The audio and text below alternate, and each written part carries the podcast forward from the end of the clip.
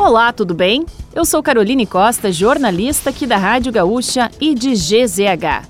Não conseguiu acompanhar as principais notícias desta terça-feira, 10 de janeiro, ou das últimas horas? Não se preocupe, pois eu vou trazer aqui para você antes que o dia acabe, que é o nosso resumo diário de notícias do fim de tarde.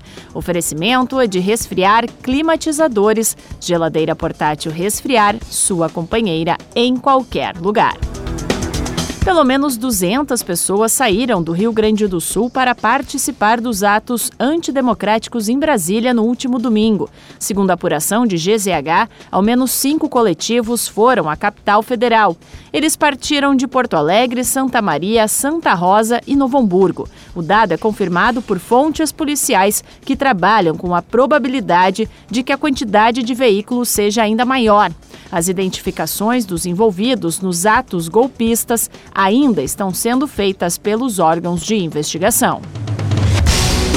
O ministro Alexandre de Moraes do Supremo Tribunal Federal disse que todos aqueles que financiaram ou incentivaram os atos golpistas, seja por ação ou por omissão, serão punidos no rigor da lei, além dos próprios vândalos que atacaram as sedes dos três poderes. O ministro discursou durante cerimônia de posse do novo diretor-geral da Polícia Federal, Andrei Rodrigues.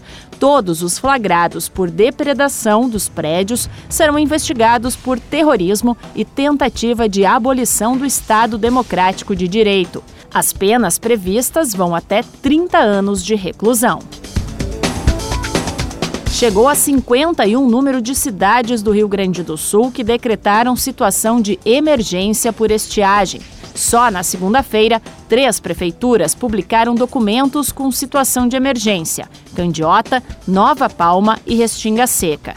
Do total de municípios que decretaram emergência, 16 tiveram os documentos homologados pelo governo do estado para receber ajuda humanitária, como caixas d'água e reservatórios móveis.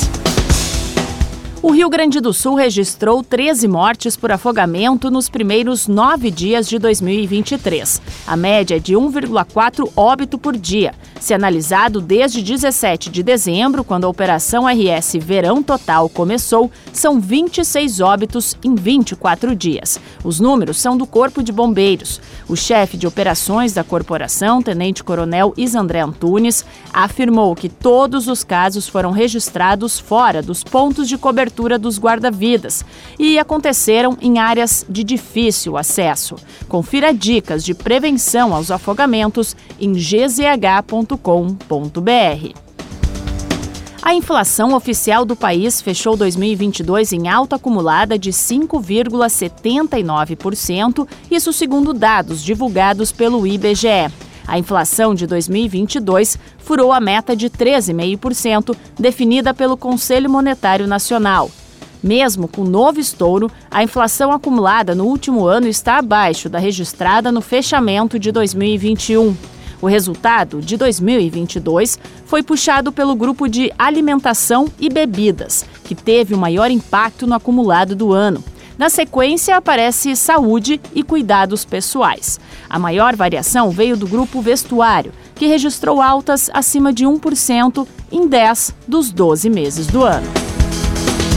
E para fechar o nosso resumo de notícias, antes que o dia acabe, tem a previsão do tempo para amanhã.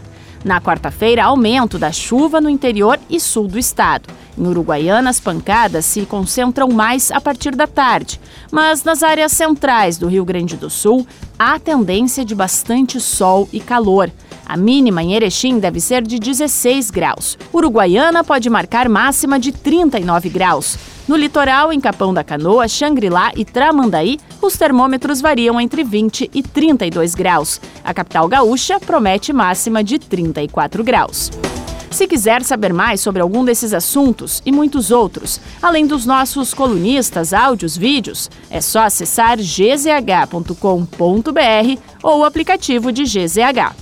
Amanhã a gente volta aqui antes que o dia acabe. Até lá!